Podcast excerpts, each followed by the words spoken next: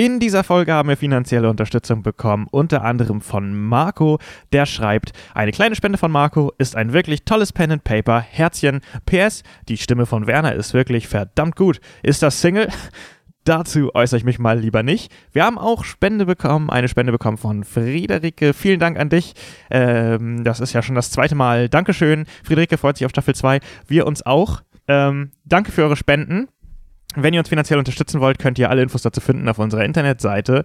Eure finanzielle Unterstützung ist unter anderem beim Finale sehr hilfreich gewesen, weil wir da an, den einen oder, an der einen oder anderen Stelle noch Sounds brauchten, die wir bisher nicht besaßen, die die Atmosphäre noch so ein bisschen pfeffriger und feuriger machen konnte und feuriger im wahrsten Sinne des Wortes. Und dafür wurden zum Beispiel gerade wieder Spenden von euch eingesetzt. Also das habt ihr möglich gemacht, dass das Finale so atmosphärisch und episch sein konnte, wie es letztendlich war. Also vielen Dank an euch und wenn ihr uns unterstützen wollt, dann macht gerne weiter so. Und jetzt viel Spaß mit der Nachbesprechung-Episode von Nachbesprechungs-Episode von unseren ersten Folgen.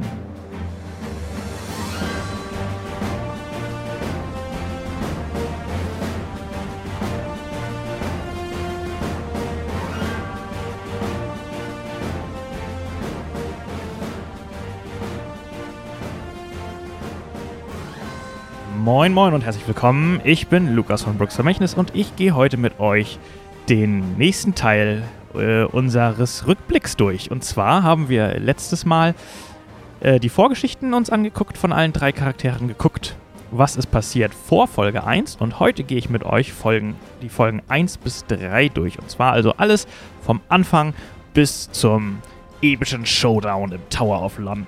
Ich bin heute wieder alleine das liegt daran, dass ich ein bisschen ja, Termine verdödelt habe. Ähm, die nächsten Male sollte aber immer je jedes Mal mindestens ein, einer der anderen Charaktere dabei sein, sodass die Charaktere auch nochmal ein bisschen was dazu sagen können und ähm, auch vielleicht ein paar Fragen stellen können.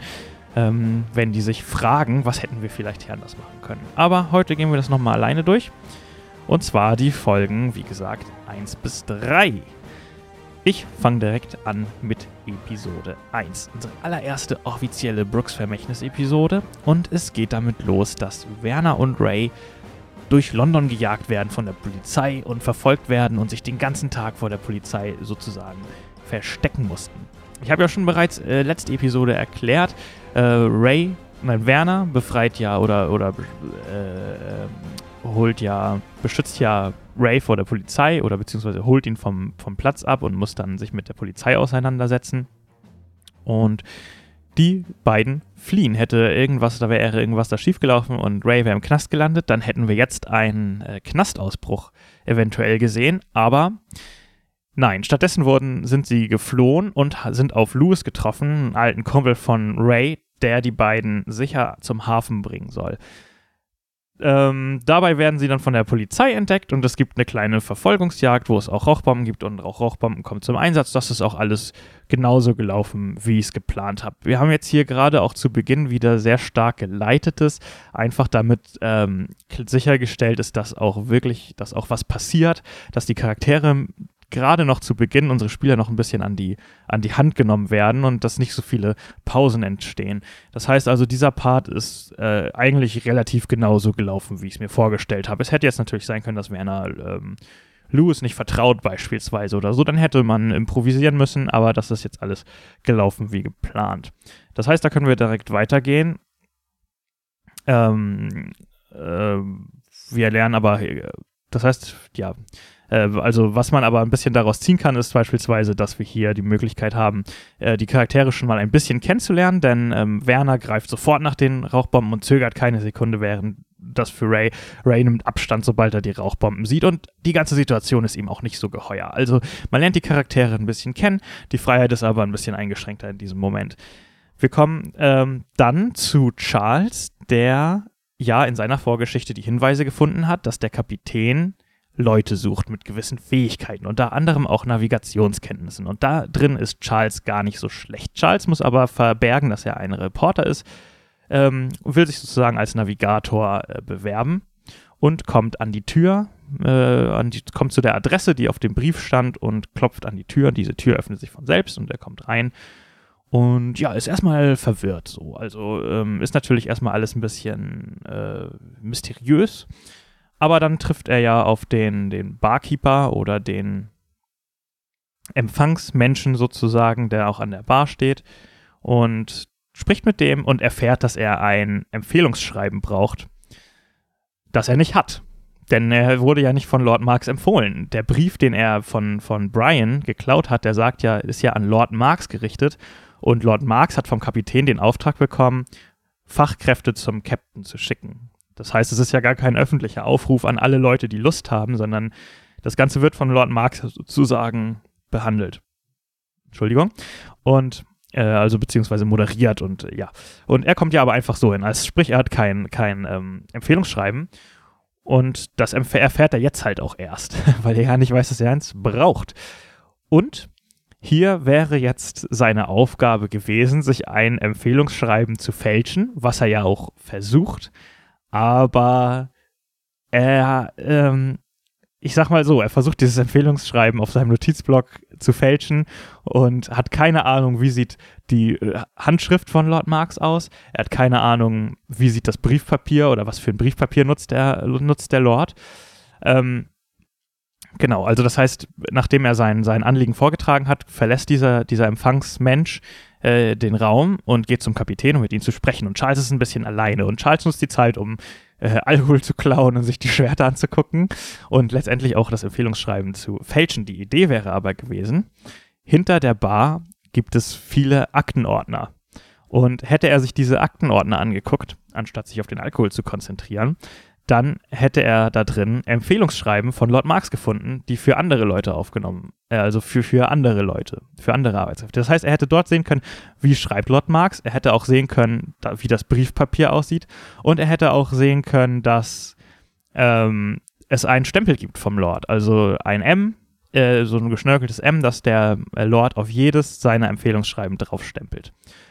Und hier wäre jetzt die Idee gewesen, Charles hätte natürlich kein Briefpapier vom Lord gehabt, da hätte er sich noch ein bisschen rausreden müssen, also ganz so einfach hätte er es dann auch nicht gehabt, aber er hätte immerhin schon mal den großen Vorteil gehabt, hier äh, ein, das ja, nachvollziehbar und glaubhaft zu fälschen, indem er die Schrift nachmachen kann, weil Charles ist sehr, sehr gut im Fälschen und das wollte ich hier ein bisschen herausfordern.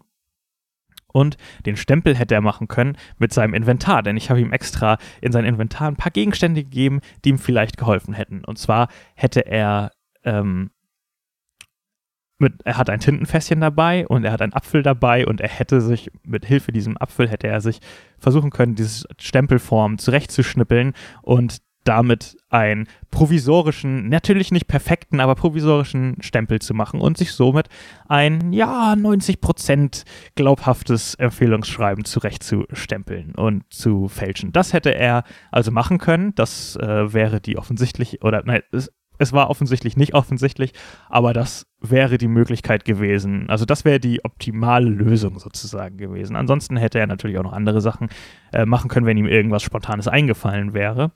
Aber er hat halt auf gut Glück gefälscht und das ist in die Hose gegangen. Das habe ich ihm ja auch äh, deftig erschwert, weil versuch mal, was zu fälschen. Du kannst nichts fälschen, wo du nicht weißt, wie es aussieht. Ne? Habe ich auch in der Folge ja erklärt. Dann kommen wir, springen wir wieder zu Werner und Ray, haben eine kurze Verfolgungsjagd. Da kommt äh, eine Person im schwarzen Mantel im Spiel. Das, also die Person liest diesen Zeitungsartikel über die verschwundenen Wissenschaftler und verfolgt dann die Kutsche mit Werner und Ray. Das ist einer von der, von der Roten Bruderschaft, der ähm, die beiden erkennt. Denn wir haben ja schon mitbekommen, äh, Rays, Rays ähm, Wohnwagen ist in die Luft gejagt worden und das war offensichtlich auch die Bruderschaft, die halt hinter den Leuten her ist, die im Zweifelsfall die Mannschaft des Kapitäns verstärken und das wollen sie natürlich nicht. Sie wollen den Kapitän so doll schwächen wie möglich und darum äh, ist es ist ins Gespräch gekommen, dass dieser Boxer nun beim Kapitän anfängt und daher kennen sie ihn. Und auch Werner ist nicht gerade unauffällig und ja, die, die Bruderschaft hat überall ihre Augen. Das heißt, die beiden sind bekannt und werden natürlich nicht nur von der Polizei, sondern auch von der Bruderschaft gesucht und darum verfolgt er die und leitet letztendlich die Bruderschaft damit auch zum Kapitän wo es dann am Ende zum Kampf kommt. Am Ende treffen sich alle beim Kapitän in der, im Raum, können ein paar Worte wechseln, können ein paar Worte mit dem Kapitän sprechen, treffen auch als erstes das erste Mal äh, aufeinander. Aber auch hier ist nicht viel Zeit. das liegt auch ein bisschen daran, dass ich nicht alle Informationen von Anfang äh, weggeben wollte. Also die Charaktere sollen immer ein bisschen noch im Unklaren bleiben. Wie sehr können wir dem Kapitän vertrauen? Was hat der Kapitän überhaupt vor? Für welchen Zweck arbeiten wir hier? Wer sind die Gegner? Wer kämpft hier gegeneinander? Das wollte ich nicht alles schon in Episode 1 erklären. Darum, ähm, um da auch gar nicht allzu viele Fragen zuzulassen, habe ich dieses Gespräch sehr kurz gehalten und sofort pla praktisch platzt diese Bruderschaft rein und unterbricht alles. Und ähm, ja, die Person, die angeschossen reinkommt, warnt gerade noch rechtzeitig vor, dass die mit dem Captain ähm, in den Keller fliehen können. Und eine Explosion trennt die dann wieder voneinander, sodass nur noch unsere Helden äh, zusammen sind und letztendlich die, die Schatulle finden. Und dann kommt und halt noch der Verletzte, der ihnen sagt, es findet etwas statt. Und da hatten wir ja die, also beziehungsweise London bedroht etwas. Da konntet ihr dann abstimmen, was London bedroht. Wir hatten ähm, zur Auswahl äh, die Bombe, die es dann auch geworden ist, Anschlag auf den Bürgermeister und Brand im Hafen. Hier habe ich mir aber noch nicht wirklich ausgedacht, was passieren was passieren würde. Also hier kann ich jetzt nicht groß erzählen, was wäre jetzt beim Brand im Hafen passiert. Ich habe das nach der Abstimmung ähm, sozusagen erst geschrieben. Äh, insofern kann ich da gar nicht so viel zu sagen, aber ähm, äh, ja, auf jeden Fall hätte es unterschiedliche Settings gegeben und wahrscheinlich unterschiedliche, äh, unterschiedliche Bedrohungen und Herausforderungen. Dann kommt, ja, also da sind wir am Ende von äh, Teil 1, glaube ich. Habe ich irgendwas äh, vergessen zu sagen? Ähm, ach so, äh, da Charles das Empfehlungsschreiben nicht schafft, ist der Kapitän ihm natürlich skeptisch gegenüber. Er wiegt ihn ein bisschen in Sicherheit, weil der Kapitän ist allgemein ein ruhiger Typ und Alistair ist eher der Skeptische, den Charles über, überzeugen muss, aber der Kapitän sagt dann auch, ähm, entschuldigen Sie Alistair, dass er hier jetzt so einen Stress macht. Der Kapitän ist da ein bisschen gelassener. Der Kapitän ist schon relativ darauf bedacht, äh, dass er sehr sicher ist und nur Leuten, Leute in sein Team lässt, denen er auch wirklich vertraut aber er will erstmal gucken, was Charles zu sagen hat, weil da ist Charles ja sowieso schon. Und Charles hat jetzt halt kein Empfehlungsschreiben, hat aber die Möglichkeit, sich durch die Leistung ne, ähm, noch zur noch zur äh, noch zu auf die Probe zu stellen sozusagen, indem er dem Kapitän den Dolch übergibt, was ja auch so mittelmäßig gut läuft. Das äh, äh, äh, da reden wir später noch mal drüber. Ähm, genau, das heißt, Charles muss sich hier in dieser Form auf jeden Fall erstmal noch beweisen. Er hätte auch in Episode 2 die Möglichkeit gehabt, den äh, Lord Marx nochmal zu überzeugen. Da kommen wir aber auch gleich nochmal zu. Denn es wird ein Brief an Lord Marx geschrieben, wo äh, Alice dann nachfragt, ob Charles Thoreau bekannt ist, dem, dem Lord. Wir kommen jetzt zu Episode 2, wo es halt auch direkt damit losgeht, dass, Char äh, dass Alistair die, den dreien von der Bombe im Big Ben erzählt und Werner die Schatulle mitnimmt. Das, da bin ich natürlich von ausgegangen, dass diese Schatulle mitgenommen wird.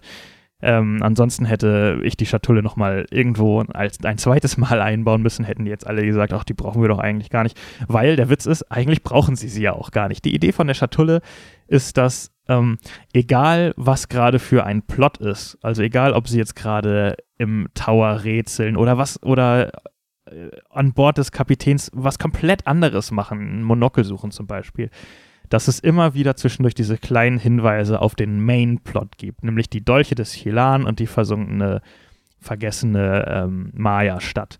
Und darum gibt es halt von Amber diese Aufzeichnung, die sie immer mal wieder freischalten können. Ähm, die sie halt immer wieder so ein bisschen an den Main-Plot erinnern. Und darum sollten sie die natürlich auch dabei haben. Aber ich habe nicht gedacht, dass sie so offensiv mit Alistair auch darüber sprechen, weil offensichtlich befinden sie sich ja in, im, im Haus des Kapitäns oder beziehungsweise in, in, einem, in einem Gebäude, das dem Kapitän gehört und offensichtlich haben sie einfach aus einem Trophäenraum oder aus, einem, äh, aus einer, einer Kammer vom Kapitän was eingesteckt. Und, ähm, aber offensichtlich haben sie gedacht, damit kommen sie durch. Ich meine, Werner dachte, er, er wäre der Einzige, der auf die Idee kommt, aber dass diese Boxen, diese Schatullen, sind ein beim Kapitän ein durchgängiges Kommunika äh, ein gängiges Kommunikationsmittel, weil nur die Leute, die die Codes kennen, können diese Aufzeichnung hören und an die Informationen kommen, die da drauf sind. Es ist viel sicherer, als einen Brief zu verschicken und dass diese Boxen öfter hin und her geschickt werden wegen unterschiedlichen mit unterschiedlichen Nachrichten und so. Das kann Werner natürlich nicht wissen. Das fragt er auch nicht nach, aber das hätte Alistair auch neun Leuten nicht so offen erzählt. Alistair will also seinen, seinen Ring nicht abgeben. Der Ring wird gebraucht, um die Schatulle aufzuziehen. Ist die Schatulle aufgezogen, kann man sich erst die äh, anhören, solange bis die Schatulle durchgelaufen ist. Und ähm, dann muss sie erst wieder aufgezogen werden, bevor man sich neue ähm, Nachrichten anhören kann. Also Alistair möchte den Ring nicht abgeben. Äh, nach einer kleinen Diskussion dürfen sie aber die Schatulle immerhin mitnehmen. Sehr gut. Denn Lord Marx hat auch einen Ring, so wie alle sehr eng vertrauten Leute des Kapitäns diesen Ring besitzen, auch wenn ihn nicht jeder trägt. Ähm, so, sie kommen bei Lord Marx an und auch hier haben wir die lustige Situation, dass Charles ja immer erzählt hat, wie gut er den Lord kennt. Er kennt den Lord aber überhaupt gar nicht. Und der Lord Marx ist halt auch kein Lord. Lord Marx ist ein Künstlername von dieser Person. Der, es handelt sich dabei einfach um einen Opiumhändler, der irgendwo in der Gosse so eine kleine Opiumhöhle hat und dort äh, Drogen verkauft und, und halt gleichzeitig auch sehr, sehr gut im Untergrund vernetzt ist und deswegen immer viel mitbekommt, wo Verbrechen vor sich gehen und so etwas. Also er kennt sich da gut aus. Er ist nicht unbedingt jetzt der Böse, er ist jetzt nicht unbedingt der Bösewicht, aber er lebt halt nun mal in diesem, in diesem Netzwerk, in diesem Kosmos und er, er kommt in, in diesem Kosmos gut zurecht. Also das ist halt das, was er kann und das macht er. Und er hilft auch dem Kapitän, wie man ja weiß. Und er kommt halt dadurch auch an Arbeitskräfte, die dem Kapitän äh, von Nützen sind. Und wenn der Kapitän halt über Lord Marx neue Arbeitskräfte sucht, stellt er halt auch sicher, dass nicht die gesamte breite Masse etwas davon mitbekommt, weil das will der Kapitän auch nicht. Der Kapitän möchte nicht, dass jeder von seinem weiß, was der Kapitän macht und was der Kapitän vorhat. Darum geht er über solche Mittelsmänner wie zum Beispiel Lord Marx, auch wenn das ein bisschen shady ist, äh, nicht hundertprozentig im, in, äh, gesetzeskonform, aber das äh, ist der Kapitän bereit einzugehen. Und sie kommen halt zu Lord Marx und finden halt raus, dass er so ein heruntergekommener, aber gut gelaunter Opiumhändler ist. Ich habe ihn eigentlich nicht so gut gelaunt geschrieben. Ich habe ihn, er sollte eigentlich mürrisch sein und auch hatte nicht, eigentlich nicht wirklich Lust auf die Charaktere. Aber da die unsere Spieler nicht so richtig überzeugt waren von der Mission. Sie waren ja zu Recht, muss man ja auch sagen, äh, relativ skeptisch, ähm, warum sie, warum nun ausgerechnet diese drei das machen sollen. Ne? Das ist ja auch ein bisschen verständlich. Du kommst eigentlich dahin, willst einen Job machen und plötzlich sollst du den Big Ben äh, retten. Ähm, dass, man, dass man da nicht sofort mitgeht, ist ja eigentlich relativ logisch. Ich meine, Werner liebt die Herausforderung und äh, Ray ist relativ ähm, treu, ist äh, loyal und wenn er sich nun halt dem Captain verschreibt, dann macht er das auch. Aber Charles war natürlich super skeptisch und ja, ähm, bevor die sich jetzt, und darum habe ich ihn ein bisschen ähm, freundlicher gemacht und offener und hilfs, deutlich hilfsbereiter, sodass die Spieler ähm, auch bereiter sind, sich darauf einzulassen. Hätten sie jetzt immer noch gesagt, hey, das klingt total quatschig, wir machen das immer noch nicht, sendet mal eure eigenen Leute, dann wäre die Geschichte eventuell etwas anders verlaufen, aber äh, sie haben sich dann zum Glück nach ein paar Überzeugungstechniken und Überzeugungsversuchen haben sie sich dann zum Glück äh, mitreißen lassen, das zu machen und dann auch dem, sind dann auch dem Lord entsprechend gegenübergetreten.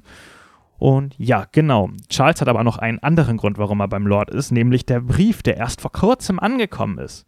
Charles weiß zwar nicht, ob es sich bei diesem Brief wirklich um diese Nachfrage handelt, aber ja, er geht davon aus und ja, das wäre es auch gewesen. Ähm, ja, es hätte jetzt, also Charles zerstört den Brief und das war auch so gedacht, dass Charles das irgendwie machen muss und er hat das jetzt halt gemacht, indem er die Kerzen umgeschmissen hat. Er hätte auch versuchen können, den Brief heimlich einzustecken. Er hätte auch versuchen können, weiß ich nicht, sich in so einer Form mit dem Lord anzufreunden, keine Ahnung, mit ihm einen Schluck zu trinken, zu diskutieren oder so und ihn dazu zu bringen, ein Empfehlungsschreiben zu, zu schreiben. Wäre vielleicht auch eine Möglichkeit gewesen. Dafür war aber auch wirklich, war auch echt nicht so die Zeit. Also da hätte Charles sich schon sehr doll mehr in den Vordergrund drängen müssen. Natürlich war die Bombe deutlich wichtiger und äh, der Lord äh, geht halt raus, um nachzufragen, ob er Informationen bekommt über diesen Anschlag, über diesen geplanten Anschlag. Und in der Zeit haben sie halt Zeit, sich den Ring vom Lord zu schnappen und die ähm, Schatulle, die erste Aufnahme von der Schatulle zu hören. Ähm, dann kommt er wieder rein und sie fragen ihn äh, nach der Bruderschaft. Er erzählt ein bisschen was über die Bruderschaft, auch nicht zu viel. Ähm, auch hier wieder will ich nicht zu viele Informationen direkt jetzt schon weggeben, auch wenn die Spieler da nach gedrängt haben wie sonst etwas. Aber ich denke auch, es reichen manchmal immer so ein, zwei Hinweise sollten eigentlich auch manchmal reichen, einfach. Ähm, Sonst wird es auch zu lang. Sie haben auch noch nach Waffen gefragt, das war komplett ungeplant, aber äh, durchaus legitim. Darum haben sie ein paar Waffen ähm, bekommen. So, und dann kommen sie zum Westminster-Palast. Hier der Westminster-Palast war voller Polizei, weil die neue Statue des Bürgermeisters am nächsten Morgen enthüllt wird. Und hier war halt eigentlich die Idee, dass sie ähm, es irgendwie hinkriegen müssen, unentdeckt über den Platz zu kommen. Vielleicht mit einer Verkleidung oder sie bleiben irgendwie in der Kutsche und Louis denkt sich was aus oder Charles, der Einzige, der jetzt noch nicht mit der Polizei im Konflikt steht, lenkt sie irgendwie ab oder so. Das war eigentlich die Idee. Wir hatten, ähm, das habe ich gekürzt. Also das passiert auch immer mal wieder, dass sich so heraus, dass so Herausforderungen rausgekürzt werden müssen, weil es sonst einfach zu langwierig geworden wäre. Und das habe ich einfach aus Zeitgründen nicht gemacht. Sie schaffen es einfach über den Platz zu rennen. Ich erinnere mich nicht mehr genau, ob ich sie habe würfeln lassen, Geschicklichkeit, ob sie entdeckt werden oder irgendwas in der Art oder Geschwindigkeit. Das kann sehr gut sein, ähm, aber auf jeden Fall habe ich das nicht mehr so kompliziert gemacht, dass sie sich verstecken, äh, verkleiden müssen oder verstecken müssen oder so etwas in der Art. Dann äh, sind sie beim Hintereingang und treffen dort auf Brian, der dort ohnmächtig lag. Er wurde ja am Anfang der Folge, wurde er ja von ähm, Elvis, der übrigens in Folge 2 noch ganz anders spricht als äh, später. Ich spreche ihn später ja immer mit zusammengekniffenen Szenen, damit man ihn ein bisschen von anderen Leuten unterscheiden kann. Ähm, das habe ich hier noch gar nicht gemacht. Ähm, aber äh, das nur mal so nebenbei. Der entführt ja Brian, denn er ist auf der Suche nach Charles. Also auch äh, die Bruderschaft weiß mittlerweile auch schon von Charles. Einen kurzen Schluck getrunken. Oh, eine Sekunde mal eben. Okay, mein Bildschirm ist gerade ausgegangen. Ich dachte, wir. Ich dachte, jetzt geht der äh, Rechner in Schlafmodus. Aber nein, doch nicht. Okay. Und irgendwie ist er in diese, in diese Gasse gekommen und trifft jetzt auf die. Und Charles versucht die natürlich sofort zu belügen. Hier ist ja gar nichts los und so. Geh mal nach Hause und gib mir noch alle deine Hinweise am besten und so. Alles ein bisschen viel. Äh, Brian wird ziemlich äh, skeptisch, obwohl er sich ja nichts erinnern kann und auch noch ein bisschen schummrig ist. Also er hätte sich auch schon überzeugen lassen, aber das war schon ein bisschen sehr offensiv mit irgendwie, äh, ja, gib uns noch dein, gib uns mal noch äh, dein, dein Manuskript, was du dabei hast und so. Hm er wird skeptisch und er sagt, nee, hier ist doch was faul, ähm, ich bleib hier, ich, ich muss hier bleiben, hier wird was stattfinden. Und Charles schlägt ihn dann K.O. was auch bedeutet, dass Brian äh, nicht weiter dabei ist. Brian hätte ansonsten, äh, hätten sie jetzt gesagt, okay Brian, hier passiert was, kannst dich ruhig anschließen, beispielsweise, dann wäre er mitgekommen und hätte, äh, wäre ein Teil der Gruppe vorübergehend erstmal geworden. Ähm, so. Mm, mm, mm, Tagebucheinträge, Fragen. Hm, hm, hm. Genau. Ähm, es ist immer so, dass ich mir für jeden NPC, der sich der Gruppe anschließen kann, also NPC, NPC also ein, ein Charakter, den ich spiele, dass äh, die immer unterschiedliche Fähigkeiten haben und Brian hätte halt bestimmte Sachen äh, gekonnt äh, oder bei bestimmten Sachen geholfen. Er wäre auf jeden Fall keine Hilfe in stressigen Situationen und keine Hilfe in Kämpfen gewesen. Und alles andere erzähle ich jetzt gleich, denn sie schaffen es ja dann einzubrechen in den Tower. Oder nee, sie, sie brechen gar nicht ein, sondern sie äh, überzeugen ja den Türsteher oder den, den Nachtwächter sozusagen, ähm, mit dem Alkohol und äh, sind ganz nett und gesellig und er lässt sie rein. Er ist ein bisschen ein alter Kreis. Also ich weiß auch nicht, warum die Sicherheitsvorkehrungen dort so niedrig sind im Big Ben oder beziehungsweise im Westminster Palast, ja. Äh, aber sie kommen dann rein in, in, den Westminster Palast und dann treffen sie auch auf Alistair, der dann auch dort ankommt und sagt, wow, Moment mal, es gibt ja noch eine zweite Sache, die ist noch viel wichtiger und zwar der Dolch, den versuchen sie zu klauen. Die Bombe ist nur ein Ablenkungsmanöver, was machen wir denn jetzt? Und da kommen wir zu Episode 3. Genau. So, Episode 3. Hier wäre es wie folgt gewesen. Alistair erzählt, genau, wie schon gesagt, Alistair erzählt, es gibt den Dolch, der wird geklaut, das ist wichtig, äh, wir müssen den Dolch unbedingt sicherstellen, bevor die Bruderschaft den bekommt. Und hier ist das eine gewollte Zwicksituation. Was machen die Spieler jetzt? Gehen sie zum Big Ben zuerst, gehen sie zuerst zum Tower, äh, teilen sie sich auf. Sie haben sich ja zum Aufteilen entschieden. Und darum gibt es halt auch ein paar NPCs, ähm, die ihnen helfen können, weil sie nur zu dritt sind und das heißt, es wäre immer einer ansonsten alleine. Jetzt haben sie sich da, haben sie Brian K.O. geschlagen, das heißt, Brian ist nicht mehr da. Der Nachtwächter steht nicht zur Verfügung, er ist schließlich Nachtwächter. Und er ist auch wieder, schon wieder unterwegs. Alistair steht auch nicht zur Verfügung, er hat andere Dinge zu tun. Ähm, Brian ist K.O. Und da Brian K.O. ist, ist Alphonse da. Alphonse wäre nicht da gewesen, wenn Brian sich der Gruppe angeschlossen hätte. Alphonse ist stark und im, also ist das Gegenteil von Brian eigentlich. Al Alphonse ist super stark und im Kampf gut einzusetzen, aber er ist halt einfach wirklich strohdumm. Und darum ist halt auch, als sie Alphonse fragen, was seine Idee wäre, die Bombe zu entschärfen, da habe ich einfach spontan mir versucht, das Dümmste auszudenken, was, ich mir, was mir einfällt. Und das war, die Bombe ins Wasser zu schmeißen. Und die Idee finden sie aus irgendeinem Grund gut, beziehungsweise Charles sagt, okay, mach das. Und Alphonse geht auch sofort los, weil er einfach sagt, okay, dann mache ich es und geht los und äh, zögert nicht lang, weil er einfach, ja, keine Ahnung, er ist einfach ein bisschen dumm. Und ja, sie entscheiden sich ja dazu, dass Werner dann mit Alphonse geht, weil Werner hat technisches, technisches Verständnis, was auch ziemlich klug ist, denn Werner wäre der äh, Einzige gewesen, der eine reelle Chance gehabt hätte, die Bombe zu entschärfen. Und Charles und Ray gehen zum, äh, äh, zum Tower, was auch eine kluge Wahl ist, weil ähm, dort die Kämpfe stattfinden oder dort wichtige Kämpfe stattfinden und das ist wirklich gut, dass Ray eigentlich dabei ist. Ähm, hätte Werner auch gekonnt. Charles ist ja nicht so der Kämpfer, aber dass Charles auch damit geht, ist auch klug, weil da gibt es ja viele Rätsel und Charles ist ja mehr so der intelligente Typ. So. Das heißt, das haben sie eigentlich ziemlich geschickt gemacht. Dann gucken wir doch mal. Ähm, ähm, was, ach so, mal gucken, was hätte sich denn geändert, wenn jetzt sie entschieden hätten, sie gehen alle zum Big Ben, um die Bombe zu entschärfen. Sie hätten es schaffen können, die Bombe zu entschärfen mit Werners Hilfe, während die anderen die Bruderschaft in Schacht halten. Ähm, oder ich mache es vielleicht mal so, dass ich erstmal erzähle, äh, was passiert ist. Also Werner ist ja mit Alphonse in den Big Ben gegangen. Big Alphonse ist nur eine Hilfe im Kampf und ansonsten ist Alphonse überhaupt keine Hilfe. Ähm, wenn sie zu lange zögern, dann kommen mehr Wölfe. Das ist ja passiert. Äh, Werner hat ist ja versucht, die Treppe wieder runter zu rennen äh, und da sind ihm welche entgegengekommen. Und das wäre wirklich eine Masse an Leuten gewesen, das schafft man einfach zu zweit nicht. Das ist einfach, um die mal ein bisschen unter Druck zu setzen. Ähm, sie erfindet die Bombe ja in einem Raum und da kommt ja direkt einer, ein Mitglied der Roten Bruderschaft hinter dem, hinterm, äh, hinterm äh, Vorhang hervor und zielt mit einer Waffe auf die. Hätten sie den jetzt sofort erschossen, Hätten sie das geschafft, hätte natürlich Geschicklichkeitswurf machen müssen, ob sie es schaffen, ihn zu erschießen, bevor er schießt. Aber hätten sie es geschafft, ihn zu erschießen, dann hätten sie sich eine kleine Zeit verschafft, diese Bombe zu entschärfen. Und Werner hätte eine geringe Chance darauf gehabt. Stattdessen wirft Werner die Bombe zum Mitglied der Bruderschaft hinüber.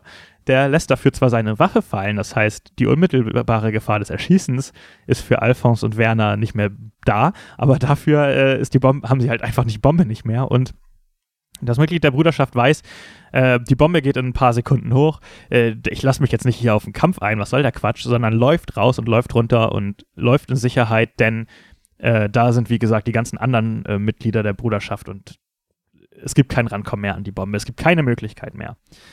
Ähm, Dafür muss man sagen, das ist natürlich blöd, dass die Bombe nicht mehr zu entschärfen ist. Dafür haben, hat Werner hier den Vorteil, dass der mit der Bombe ein paar Stockwerke tiefer läuft und Werner kann sich halt verschanzen und hat halt so die Möglichkeit, da, also ist halt weiter entfernt von der Explosion und hat halt so die Möglichkeit, äh, überhaupt zu überleben, wenn er jetzt versucht hätte, die Bombe zu entschärfen und das klappt nicht, dann wäre es eventuell äh, ziemlich kritisch geworden. Also ich habe jetzt nicht vorgesehen, dass jemand in dieser Bombenexplosion stirbt. Das hätte aber natürlich, wenn die sich ganz dumm anstellen, hätte es natürlich passieren können. Keine Ahnung, was passiert wäre, wenn Werner jetzt versucht hätte, die Bombe zu entschärfen, das hätte nicht geklappt.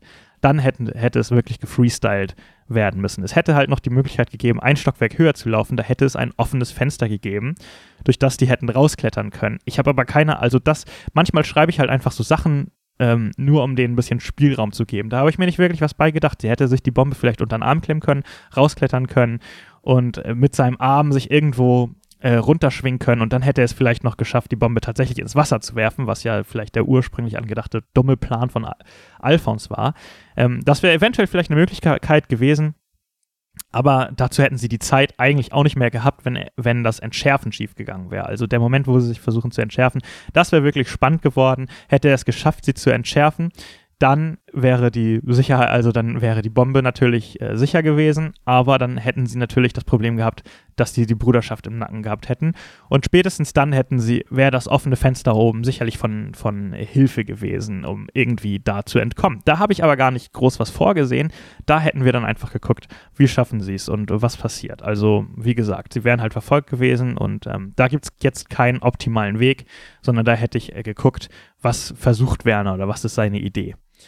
Ähm, genau, die Bombe ist dann aber ja explodiert und dadurch, dass sie nicht direkt im Umkreis der Explosion war, da der wie gesagt ein paar Stockwerke tiefer gelaufen ist, äh, konnten sie es überleben und dann versuchen sich zu, äh, mussten halt nur noch aus dem zusammenstürzenden äh, Big Ben entkommen.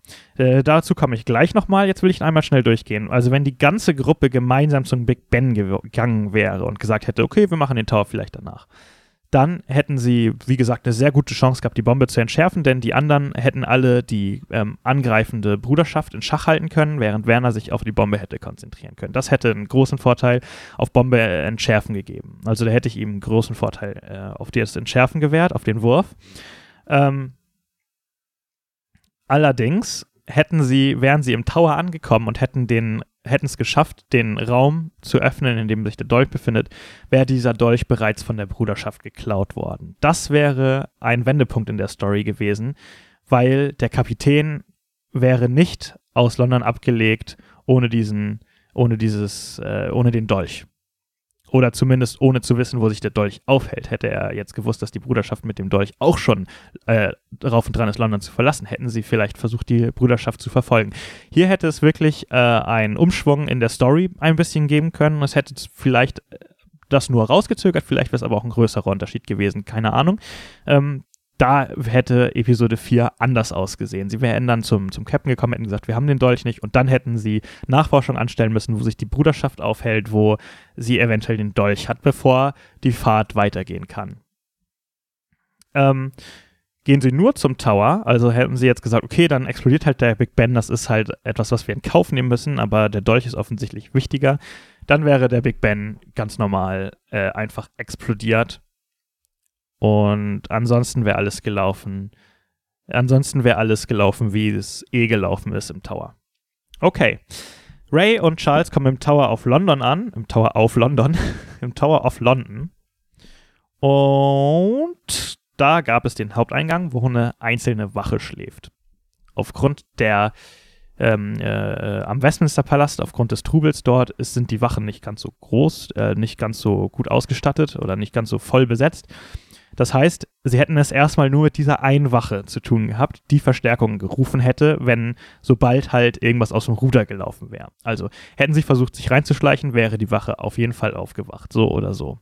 Dann hätten sie halt das wäre halt ein Diskussionspart gewesen. Hier hätte vielleicht Charles ein bisschen glänzen können mit äh, ein bisschen, ja, ich sag mal, Lügen und so, also sich irgendwie reinschummeln. Vielleicht hätte es da eine Möglichkeit gegeben. Ähm, da habe ich mir tatsächlich auch keine optimale Lösung überlegt, sondern da hätte ich wirklich geguckt, wie stellen die sich an. Und stellen sie sich blöd an, wie gesagt, hätte er Vers äh, Verstärkung gerufen. Sie hätten es aber auch geschafft, zu zweit diese eine Wache in Schach zu halten. Also sie hätten sie vielleicht auch einfach überrumpeln können im Schlaf und direkt äh, knebeln können. Ähm, so wären sie eventuell auch reingekommen und es hätte. Das ist natürlich die Frage dann, wie einfach sie durch, sich durch den Tower hätten bewegen können. Sie sind aber um den Tower rumgegangen und sind dort auf den Polizisten Bumblebee getroffen, der mit der Bruderschaft kämpft, weil zwei Leute von der Bruderschaft haben versucht, super intelligent mit einer Kutsche, auf der sie eine Leiter gestellt haben, über den, die Mauer zum Tower hineinzuklettern. Ähm, ja, das ist, ja, es ist nicht immer alles so nah an der Realität, wie man es manchmal gerne hätte, aber es geht auch größtenteils um den Spaß. Insofern geht das jetzt, ist das einfach so. Und sie können, äh, haben sich dazu entschieden, ähm, dem Polizisten zu helfen, haben die beiden überwältigt. Und der Polizist sagt ihnen, passen Sie ja bitte kurz auf, ich hole eben Verstärkung. So. Sie hätten auch dem Polizisten nicht helfen können und hätten beobachten können, dann wäre der Polizist überwältigt worden, wäre ohnmächtig gewesen und die, sie hätten beobachten können, wie die beiden in den, den Tower betreten. Und die beiden hätten mit ihrer Karte ähm, wären sie den richtigen Weg gegangen zu dem Raum, wo der Dolch aufbewahrt ist. Und sie hätten, also äh, Ray und Charles hätten den beiden heimlich folgen können. und wären auch so äh, schnell dahin gekommen. Hätten die beiden, also wäre Werner am Tower gewesen, hätte der Polizist Bumblebee ihn erkannt, also solange der Polizist natürlich nicht ohnmächtig ist, also hätten sie geholfen und Bumblebee hätte Werner erkannt, so hätte sich Bumblebee Werner angeschlossen. Denn Bumblebee weiß, dass der Werner ähm, mit dem Kapitän zu tun hat. Bumblebee hat ja Werner hineingelassen und hat ihm auch den Ausweis ausgestellt und weiß, was Werner für eine Macht hat. Also weiß, dass Werner in der Gunst der Königin ist. Und wenn Werner das sagt, wenn Werner sagt, das muss unbedingt sein, dann hätte sich Bumblebee, Bumblebee ist ein sehr auch recht naiv, aber treu und hätte sich Werner angeschlossen. Ähm, und das hätte folgenden Vorteil gehabt. Oder, warte mal, es hätte gar keinen Vorteil gehabt. Lass mich mal ganz kurz gucken. Hm. Bumblebee hätte einen Vorteil gehabt. Genau, Bumblebee hätte einen Vorteil gehabt. Denn die ganzen, die müssen sich jetzt durch den äh, Tower bewegen. Und zwar zum, zum Raum, wo sich der Dolch aufbewahrt. Äh, wo der Dolch aufbewahrt ist. Und wie sie es gemacht haben, sie haben die beiden ähm, äh, sie haben die beiden Mitglieder der Bruderschaft, die K.O. sind, gelootet. sie haben sich, haben sich deren Anzüge angezogen und haben den Weg, haben die Karte gefunden mit dem Weg zum, zum Raum. Das war deren Glück. Hätten sie das nicht gemacht, hätten sie ja keine Ahnung gehabt, wo sie hin müssen. Und Bumblebee hätte das auch nicht gewusst, aber Bumblebee hätte ihnen eventuell geholfen, ähm, Wachen zu überrumpeln. Also deren einzige Möglichkeit wäre gewesen, Wachen zu überrumpeln und auszufragen. Also irgendwie die Waffen, Wachen gefangen zu nehmen und von, von diesen, sie zu verhören, herauszufinden, wo sie hin müssen. Es hätte also auch einen Kampf gegeben in dem Fall. Und den hätten sie geschickt anstellen müssen, weil je mehr Aufmerksamkeit sie auf sich ziehen, desto mehr Wachen wären gekommen und desto aussichtsloser wäre die Lage letztendlich geworden. Und ähm, Bumblebee hätte halt helfen können, das, diese Wache zu verhören. Weil er ist Polizist, er kennt sich gut damit aus, er hätte auch die Wache erstmal überraschen können, ne, dass er in seiner Polizeiuniform da ist. Er hätte sich erstmal einen Vorwand überlegen können, warum er im, im Tower ist. Und er hätte ähm, auf jeden Fall bei der Ablenkung in irgendeiner Form geholfen. Hätten sie Brian dabei gehabt, hätten sie Brian dabei gehabt, Brian hätte gewusst, wo sich dieser, wo sich diese, wo sich der Bereich im Tower befindet wo diese exotischen Gegenstände aufbewahrt werden. Also Brian hätte schon eine Ahnung gehabt, wo sie hin müssen. Und Brian hätte da, also hätten sie Brian dabei gehabt, hätten sie keine Wache aushören brauchen, sondern wir hätten das auch so gefunden. Okay, Bumblebee hatten sie ja auch nicht dabei, weil Bumblebee sich nur bei Werner angeschlossen hätte, der ja im Big Ben war. So. Dann sind sie, dann sind wir wieder im Big Ben. Die Bombe ist äh, hochgegangen und Werner äh, und Alphonse rutschen durch das aufgeplatzte Fenster ähm, hinaus. Und Alphonse fliegt runter und stirbt.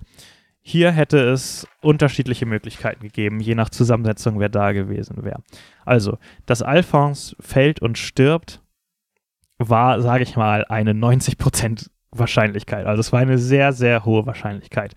Wären sie jetzt dort mit allen Spielern hingegangen und hätten und die Bombe wäre explodiert, dann hätten sie hätten es mehrere Leute versuchen können, Alphonse zu retten. Aber sie waren jetzt nur alleine und Alphonse ist wirklich dumm und Alphonse war in dieser Situation nun wirklich, er war wirklich das Opfer und es war halt so, jeder ähm, NPC, der dabei wäre, hätte halt, hat halt einen Spieler geschützt. Im Endeffekt. Also, es, das heißt, Alphonse ist jetzt gestorben, anstatt dass Werner sich verletzt hat, sozusagen. Also, ich habe mir für jeden was überlegt. Also, wäre Alphonse dabei gewesen, der wäre gestürzt, wie wir auch erlebt haben. Brian äh, wäre nicht gestürzt, aber Brian wäre, in eine, wäre von einer Metallstange aufgespießt worden. Das heißt, er wäre sehr, sehr schwer verletzt und sehr, sehr langsam gewesen.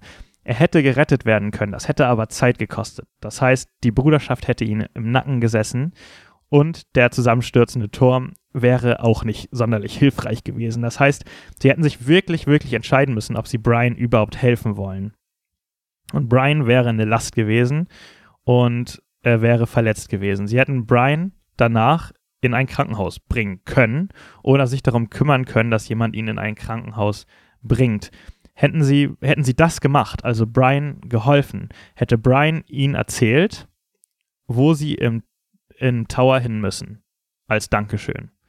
Also Brian hätte gesagt, übrigens, ich habe eine Ahnung, wo sich, wo sich der Dolch befinden könnte, dort und dort. Und dann hätten diese Spieler, die im Big Ben waren, es auch ohne Probleme zum Tower geschafft. Und wären dort dann sozusagen fast zeitgleich mit den Leuten angekommen, die im Tower eingebrochen sind. Ähm, weil die anderen Leute hätten ja diesen Hinweis nicht gehabt, weil Brian ja nicht dabei war. Äh, außer sie hatten die Karte, wie es ja jetzt der Fall war. Es hat auch so alles jetzt reibungslos geklappt, weil glücklicherweise derjenige im Big Ben Werner war, der dann auf Bumblebee getroffen ist und Bumblebee ähm, ihm dann sozusagen geholfen hat. Wie genau das passiert ist, das haben wir im Spiel jetzt nicht mitbekommen, aber Bumblebee hat jetzt sozusagen Werner unterstützt, ähm, um zum Raum zu kommen. Und genau, also ansonsten hätte halt Brian den nur geholfen, äh, Brian den nur den Tipp gegeben, äh, wenn es, ja, wenn sie ihm geholfen hätten. Hätten sie ihm nicht geholfen und wäre es nicht Werner gewesen, dann hätten diese anderen Leute es eventuell nicht geschafft, in den Tower zu kommen. Ähm, oder beziehungsweise sie hätten es wahrscheinlich auch in den Tower geschafft, aber sie hätten es eigentlich nicht, sie hätten es sehr, sehr schwer gehabt, sage ich mal, auf die anderen zu treffen. Sie hätten auch, es hätte dann auch einen anderen Plan geben können, dass sie zum Beispiel am Tower warten oder etwas in der Art. Also es wäre auf jeden Fall, sie wären nicht rechtzeitig zu Hilfe gekommen. Sie wären erst, sie wären äh, auf jeden Fall erst viel später im Tower auf die anderen gestoßen. Vielleicht sogar schon während des Kampfes gegen die Bruderschaft. Das habe ich auch nicht so genau aufgeschrieben, äh, weil das ein sehr unwahrscheinlicher Fall war. Also es ist ja auch alles Gott sei Dank gut gegangen, aber es hätte auch sehr viel komplizierter und schwieriger werden können für die Spieler. Wär jetzt, wären jetzt zwei Spieler ähm, in den Big Ben gegangen und hätten keinen NPC dabei gehabt, dann wäre einer der beiden Spieler verletzt, so stark verletzt worden, dass er ohnmächtig wird. Das heißt, ein Spieler hätte sich um den anderen Spieler kümmern müssen. Dafür wäre kein NPC verletzt geworden, aber wäre halt trotzdem, ähm, ja, eine schwierige Situation. Hätten, wäre nur ein Spieler alleine hingegangen, hätte Werner gesagt, ach, ich brauche Alphons nicht, ich mache das alleine beispielsweise dann wäre dieser Spieler zum Ende hin auch ohnmächtig geworden. Also er hätte es noch geschafft zu fliehen, in Sicherheit zu fliehen, aber durch den Druck, den der Big Ben auf den Westminster Palast ausübt, wäre ein, wäre ein Stück von dem Dach des Westminster Palasts eingebröckelt und da wäre der Spieler durchgefallen und wäre ohnmächtig geworden. Also das ist ziemlich vorgeschrieben zwar, ähm, aber trotzdem haben die Spieler hier die Möglichkeit gehabt, das Ganze auf sehr viele unterschiedliche Bahnen zu lenken. So, das heißt, der eine Spieler alleine hätte nicht nachkommen können und keine Hilfe sein können. Da, man, die Spieler müssen ja auch bestraft dafür werden, wenn sie äh, dumme Entscheidungen treffen. Und es ist einfach definitiv nicht klug, jemanden alleine loszuschicken, bei einer übermächtigen Bruderschaft eine Bombe zu entschärfen. Also das wäre dann sozusagen die Bestrafung gewesen, dass dieser Spieler da nicht mehr hätte mithelfen können im Tower. Okay, aber es ist ja alles gut gegangen und sie sind im Tower aufeinander getroffen. Sie haben Genau, ich habe schon gesagt. Äh, sie, sie, haben alle hingefunden, sie haben dort auch aufeinander getroffen, sie haben die richtige Tür geöffnet, Guatemala.